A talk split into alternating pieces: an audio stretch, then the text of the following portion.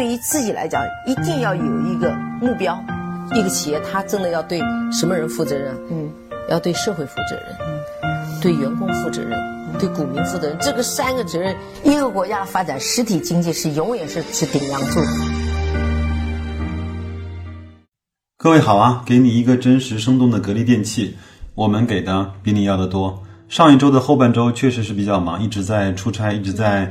忙年底的各项工作，那下一周呢？呃，白老师又是基本上一周的出差和各种各样的年底的会议要参加要举行。那年底大家应该都是这个节奏吧？那我觉得也挺好。忙呢，说明整个我们所在的行业还是有希望的；忙呢，说明我们整个的公司运转还是比较良性的。那各位在喜马拉雅前的各位听众朋友呢，你们年底？忙不忙？都在忙什么？可以在后台留言告诉我。那这一周呢，基本上有几个事情我们要去关注一下。第一个呢，是一月十五号到一月十六号的投票。那基本上打开你的电脑的软件交易系统，或者是你手机的 APP，都能够看到这个选项。仔细找一找，它一定藏在某一个菜单里面。然后你那你去找一下当天格力电器投票的那个栏目，行使一下我们神圣的。股东的权利，根据你自己的意愿，不要受媒体的影响。这个时候，其实正是对一家公司特别好思考的时间。问一问自己，他的决议，我如果作为这家公司的持有者和大股东，我会不会做出相类似的判断啊？那然后这个节目的最后呢，我是放了一期我自己呃收藏的付费节目啊，我把它转成了音频给大家听一下，叫大师兄。教你手把手做投资，我不知道这算不算侵权啊？我反正我也不管了。那正好那期节目呢是讲格力电器是如何发现和确认一家好公司的。那那个节目我们可以稍微听一听吧。我我觉得在小范围之内去听一听，确认一下，看看自己有没有按照这样的方式来去确认一家公司的好坏，好吧？这是第一个。第二个呢？呃，上一周。有几个新闻，我觉得还是引起了我的关注。第一个呢，就是小米开始着急了。那小米呢，作为格力与格力董明珠形影不离的话题的公司，包括雷总雷军也是一个非常有粉丝效应的、有话题感的大 V 啊。那整个他呃做了一个决定，是把红米呢整个单独出来，成立一个单独的子品牌，那用来去。抵抗荣耀，抵抗很多的那些手机在中低端的竞争。另外呢，它也一方面也想把小米这个品牌做得更高端一些，这是第一个呃情况。连如日中天的粉丝呃众多的小米都感觉到了这样的寒冬啊。然后他在整个发布会上的时候也用的。用的很多词也相对也是比较猛啊，比如说不服来干、死磕到底啊什么的，看淡生死啊，就这样的词吧，对吧？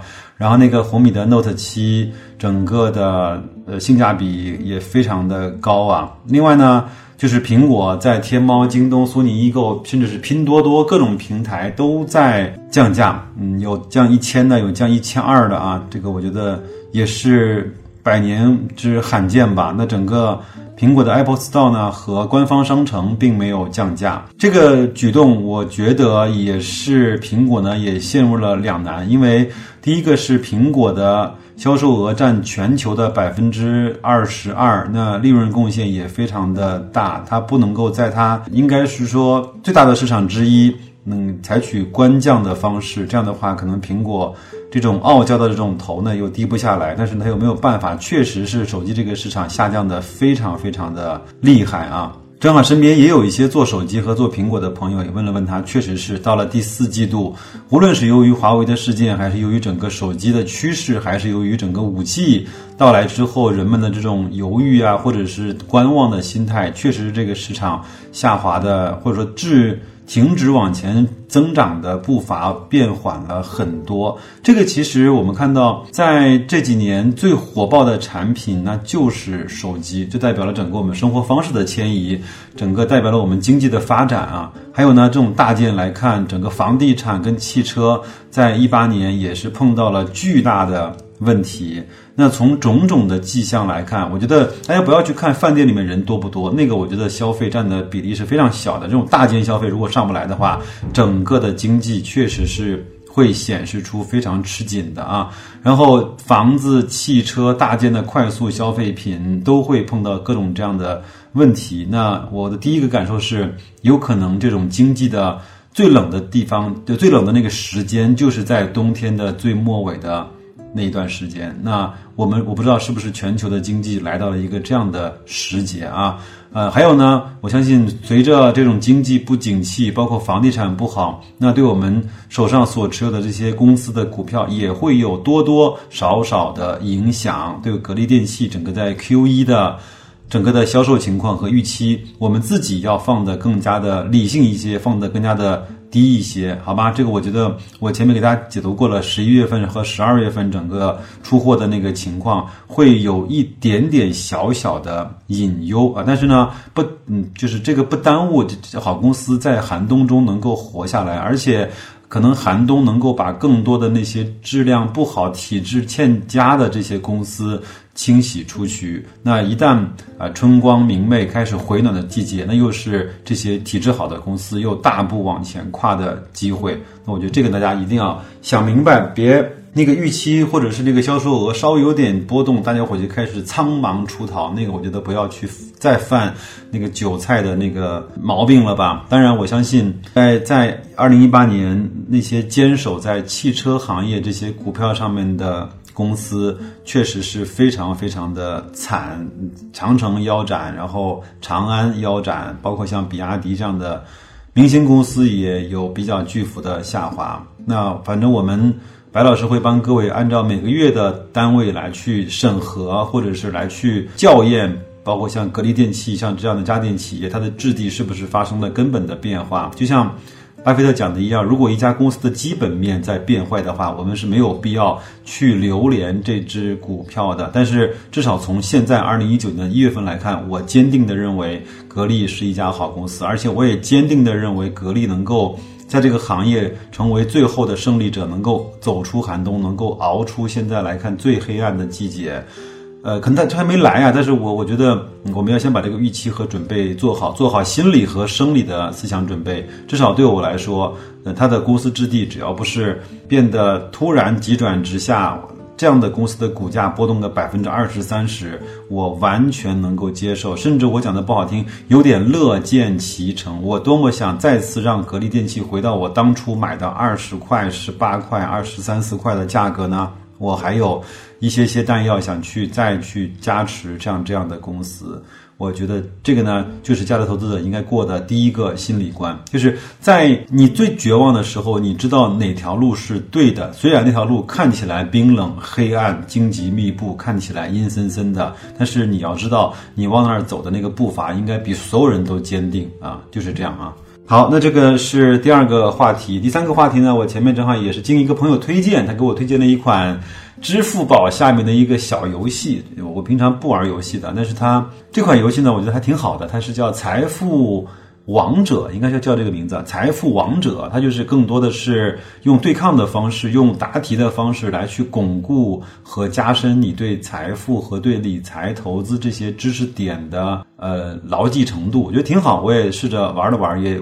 等级也往上提了一些，等我觉得还挺有意思的。有一些知识点我也玩过之后答错了，我会回来再会去查一查百度看一看这些最正确的答案。那我也是希望我们各位能够在闲暇的时候能够玩一玩这样的益智的游戏，增加自己的一些财务或者是投资或者是那个理财方面的那些。呃，常识这个呢，有可能会比去刷几分钟的抖音或者是怎么样会要来的更好，好吧？年底的节奏确实是拿不出很多的时间来去准备更高质量的节目给大家，先先说一声抱歉啊。然后等我忙完这一段吧，等到春节过后我再准备，包括前面说那个录那本书啊什么的啊。然后那先这样啊，那我们待会儿听一下那个。大师兄教你手把手做投资，看看你从他的节目中获得了哪些对一个公司最基本的分析方式的判断。那就这样，祝各位投资愉快，再见。大师兄手把手教你做投资，用最少时间学最实用的投资干货。你好，我们常听人说站在风口上，猪都会飞。很多人因此就认为，只要处于一个好行业，就很容易成功。实际上，纵观过去的一个个行业风口，真正能笑到最后的，只是极少数人。大部分人虽然站在了风口上，但也最终铩羽而归。就拿最近的共享单车来说，除了最后的 offer 和摩拜，大部分的创业公司都以失败告终。由此可见，判断行业好坏并不难，难的是要在好行业中发现能笑到最后的好公司。那么，如何才能在一个好行业里找到好公司呢？其实，我们只要回答三个问题就够了：一、公司怎么赚钱；二、如何保证持续赚钱；三、未来还将从哪里赚钱？今天我就以格力电器为例，首先来回答你的第一个问题。要想回答公司怎么赚钱这个问题，那么首先就要搞清楚这家公司究竟是做什么业务的。所谓业务，就是指公司所提供的产品和服务是公司商业模式的载体。打开格力电器二零一七年的年报，我们来看看格力是如何描述自己的主营业务的。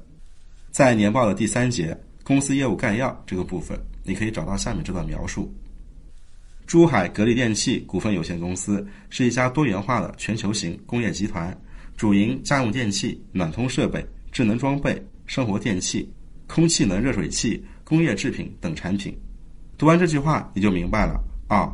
格力是一家卖产品的公司，而不是一个卖服务的公司。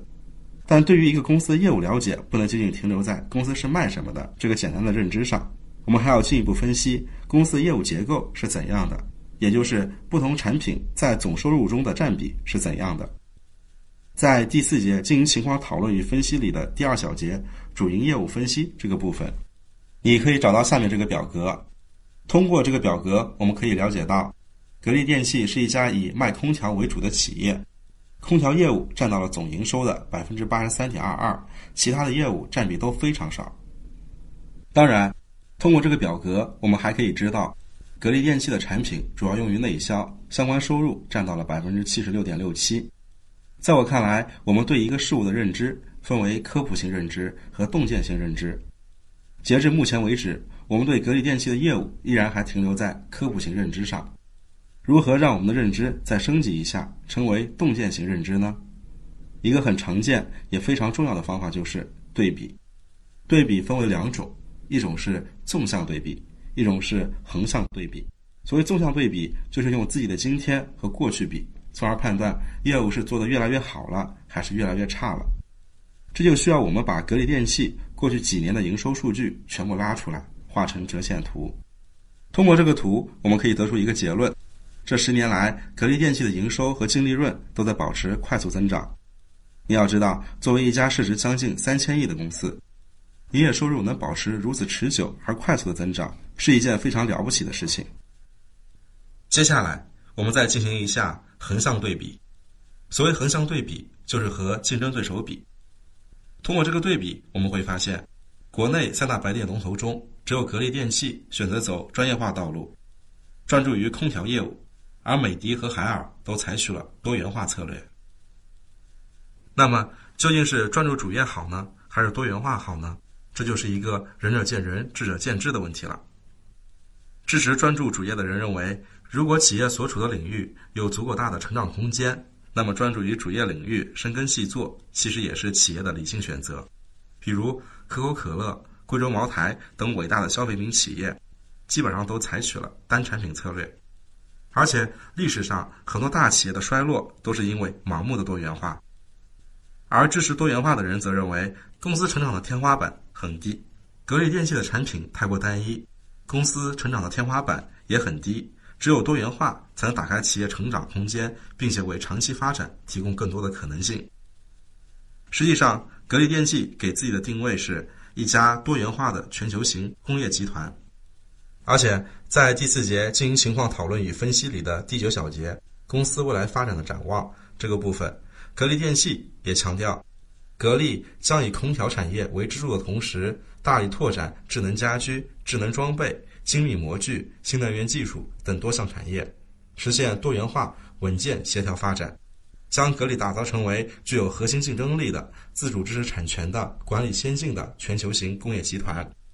通过以上分析，我们可以得出一个结论：格力电器是一家以空调为主业的优秀家电企业，未来将以成为一家多元化的全球型工业集团为奋斗目标。作为投资者，如果你认为格力电器的多元化会成功，那么就继续坚定持有；如果你认为格力只会卖空调，其他事情做不了，那就用脚投票卖出股票。前几天，格力电器股价遭遇大幅下跌。有人认为是因为格力不分红，在我看来，更深层次的原因在于很多人担忧格力把利润留存下来进行多元化是否能够成功。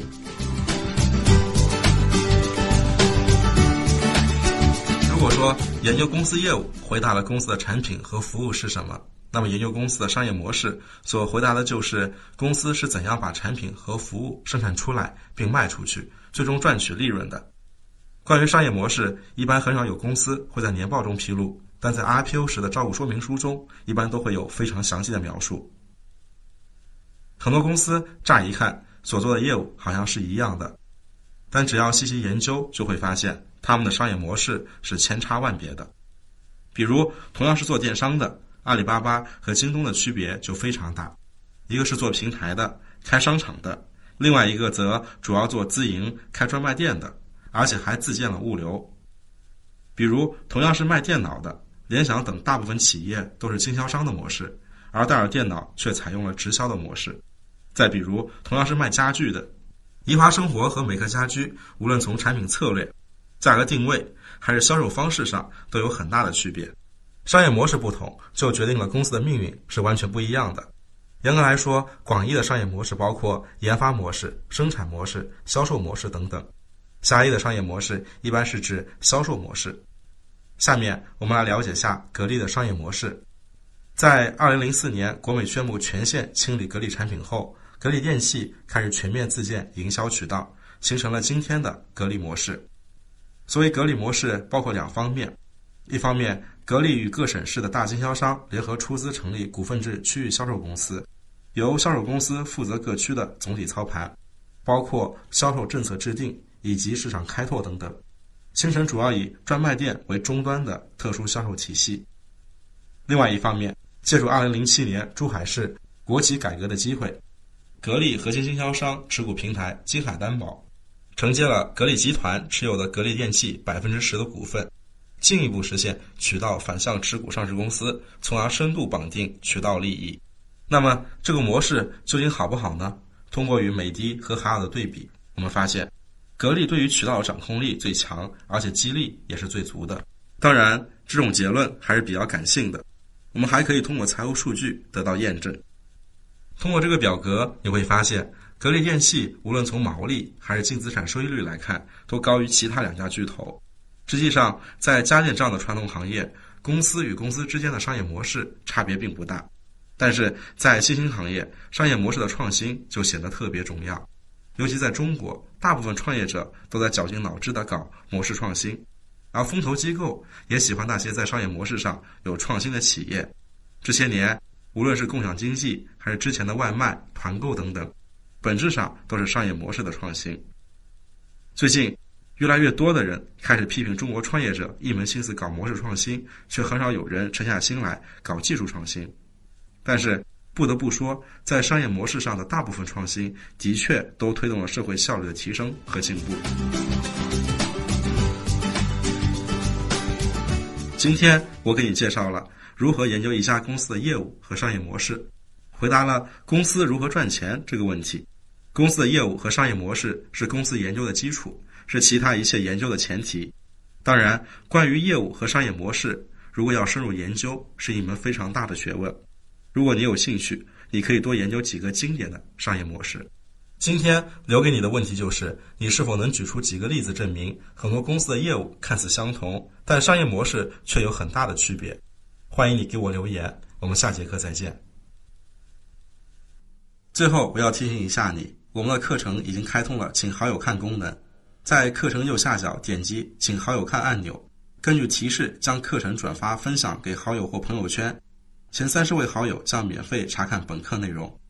另外，我们还专门建立了学员群，供大家交流。我有空也会在里面和大家聊聊投资。还没有加群的同学，可以在文章末尾扫二维码加入。